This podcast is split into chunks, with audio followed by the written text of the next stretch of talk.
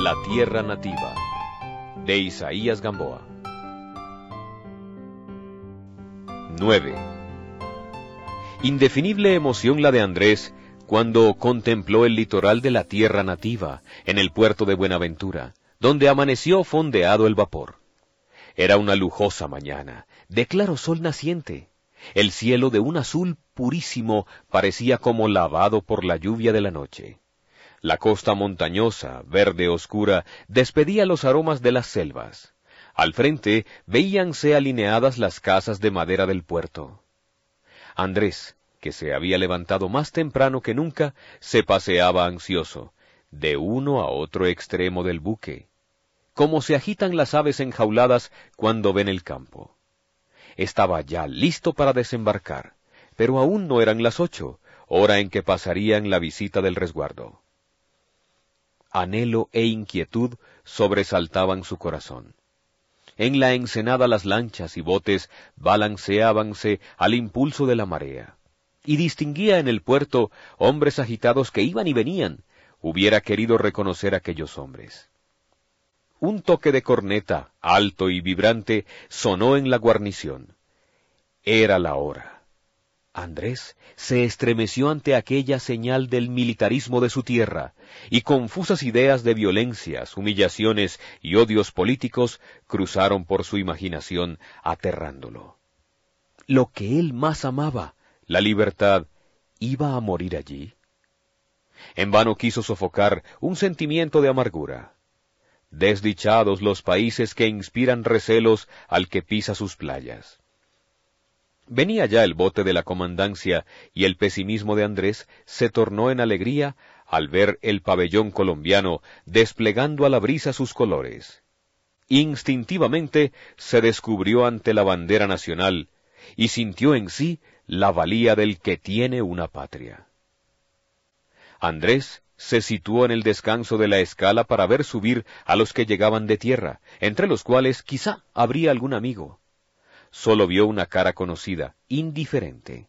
Pero desde otro bote, que ya se acercaba al costado del buque, una voz franca y expresiva gritó Andrés. Andrés.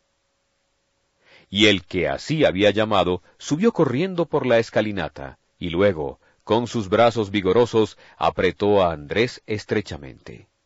Carlos. exclamó él, reconociendo a un condiscípulo y amigo muy querido. Pero al mismo tiempo otros brazos cariñosos le rodearon. Todos los que venían en ese bote, avisados de antemano de que Andrés llegaría, eran antiguos compañeros suyos, que vivían o estaban ocasionalmente en el puerto. Carlos era el más entusiasta, lo mismo que había sido en el colegio. Saltaba, reía, daba fuertes palmadas en la espalda a su amigo y prorrumpía en exclamaciones de asombro. Todos hablaban a un tiempo. Andrés atropellaba las preguntas, ávido de noticias acerca de multitud de personas. De muchos amigos supo que habían muerto en la guerra.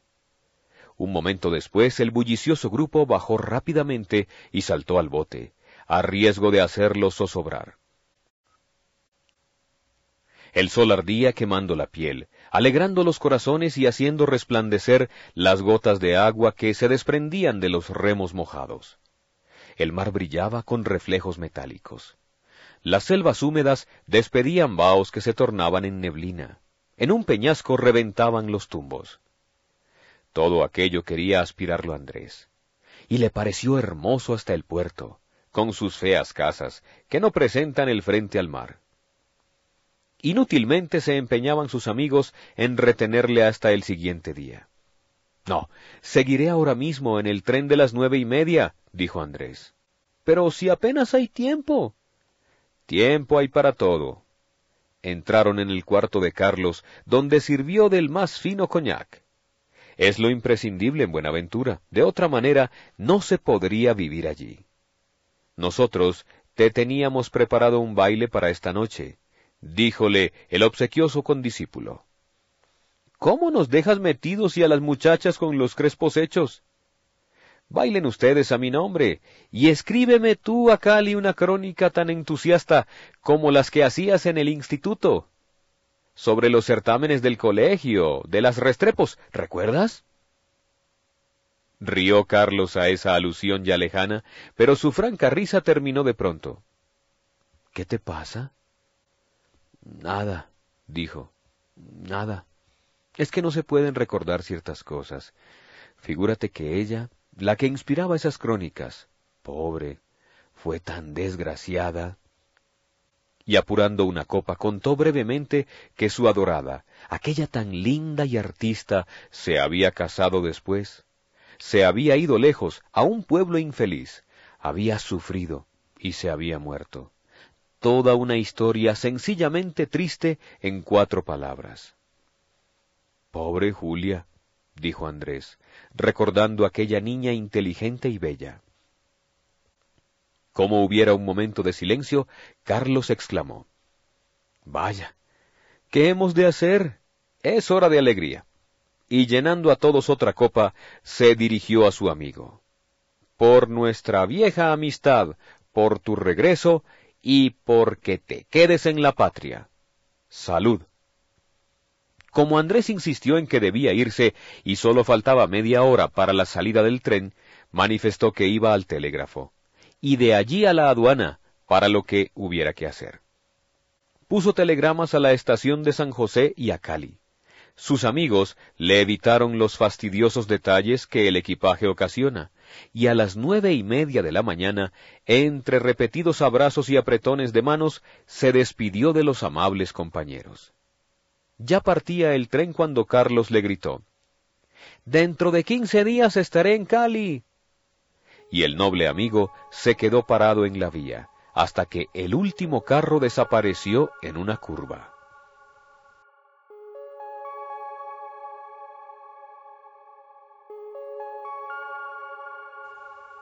Diez. Pocos pasajeros iban esa mañana en el tren. Andrés se situó solo, aparte de ellos, y en el recogimiento de su espíritu quiso darse cuenta de la inmensa dicha de su corazón. Le parecía increíble que fuera él atravesando ese camino, en ese tren cuyos pitazos había oído en sueños. ¿En qué momento de infinita amargura había tomado la resolución irrevocable de volverse a la patria, al terruño querido de tan caros recuerdos? Volver. He aquí que ya estaba en la plena realidad de su mejor esperanza esos árboles verdes y floridos, esas altísimas palmeras, el canto de las aves en la montaña, el cielo azul, todo era suyo, lo suyo, lo grandemente amado. Aspiró voluptuosamente para recibir todos los perfumes del boscaje, todas las emanaciones que se evaporaban de la tierra húmeda y negra, y sintió dilatarse su pecho, henchido por el aliento sano de una vida nueva, de una vida fecunda. Pasó el tren rozando los ramajes, y Andrés alargó el brazo hacia una rama que la tormenta de la noche había agobiado. Con un movimiento rápido sacudió la fronda que brillaba al sol, y lluvia abundante de rocío y flores cayó sobre la hierba.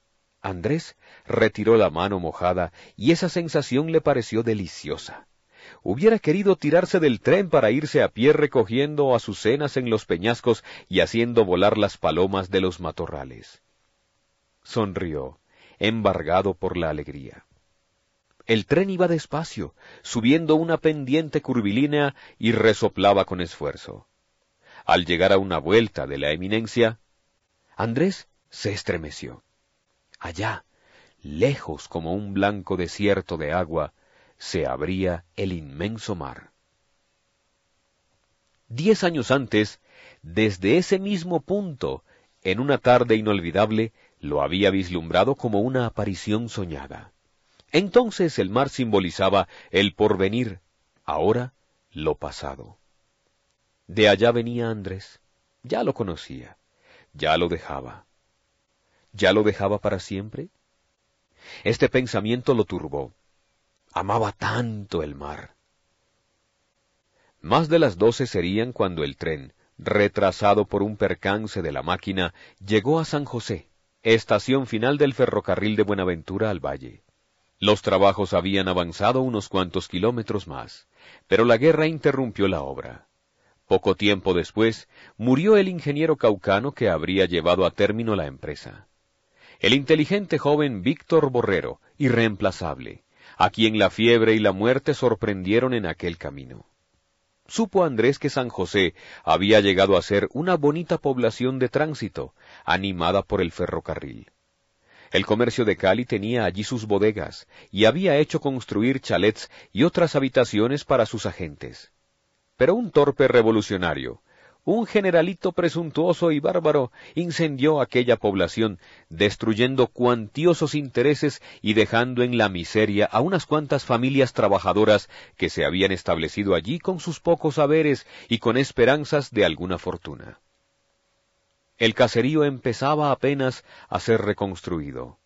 Los trabajos del ferrocarril no se habían reanudado. En ese punto encontró Andrés algunos otros conocidos y amigos, y enviado de Cali para recibirlo un mozo con cartas de la familia y con caballerías para continuar el viaje. Traíale especialmente de parte de su hermano Eleazar un hermoso caballo negro. Después de un almuerzo en que campeaban los platos regionales que Andrés gustó como si fueran los manjares más exquisitos de un suntuoso banquete, montó en su caballo, que Tomás, el mozo, había dejado listo al marcharse adelante con el equipaje. Libre ya de buques y de trenes, sintió la expansión de su arbitrio, el completo dominio de su voluntad, y a buen paso del brioso animal fuese por el ancho camino, lleno de anhelos y emociones. A lo largo de la vía fue encontrando carros medio derruidos, rieles, polines y herramientas del ferrocarril no continuado. Todo yacía en el abandono, entre la maleza invasora. ¿Cuántos años? pensaba Andrés. Ha sido esta empresa el sueño dorado del Cauca, pero contratistas y gobiernos de mala fe han hecho fracasar siempre la obra, siendo tan fácil llevarla a efecto, con más honradez y menos revoluciones. Volvió a lamentar la muerte de Víctor Borrero, y le preocupó hondamente el porvenir del Cauca. Algunas nubes pasajeras interceptaban por momentos los rayos quemantes del sol. El jinete atravesaba arroyos y riachuelos cristalinos, en uno de los cuales el fogoso caballo se precipitó sediento. Andrés bajó el ala del sombrero japa que llevaba desde San José y continuó la marcha viendo siempre a la izquierda de la montaña las casitas y ventas del camino, y a la derecha los verdes platanales de las vegas del Dagua. Bajaba el río turbio y correntoso, destrenzando sus aguas con imponente estruendo, formando remansos en los recodos y cataratas entre los pedrejones. Los carrizales de la orilla opuesta mojaban en las espumas sus hojas flexibles como largas cintas. De tiempo en tiempo tenía que moderar Andrés el paso del caballo por el encuentro de recuas de mulas que desfilaban jadeantes bajo el enorme peso de la carga, fatigadas por el sol abrasador. Los arrieros hacían vibrar sus largos perreros y alentaban la marcha con silbidos breves y gritos especiales, lanzando interjecciones cuando alguna mula se paraba e interrumpía el desfile.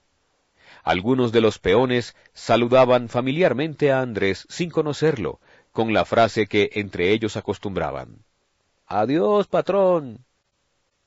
De las casitas salían gentes que denunciaban en todo una condición dolorosa hombres macilentos, mujeres pálidas, niños desnudos. Andrés sintió oprimido el pecho por el atraso y la miseria de ese pueblo honrado, digno de buena suerte, pero siempre víctima de las tiranías. Pensó que el mismo cuadro que allí iba viendo lo vería en toda la extensión del país. ¿Y los de arriba, los causantes de todo, vivirían siempre en su delirio destructor? delirante él también, púsose a soñar en una nueva era, en un futuro de paz, de trabajo y de progreso. Aguijoneó el caballo y a poco andar alcanzó al mozo que conducía el equipaje. Sacó del maletero un frasco de aguardiente e invitó al buen muchacho. Este desató del cinturón una totuma de coco, llena de labores en relieve, y en ella bebieron uno y otro.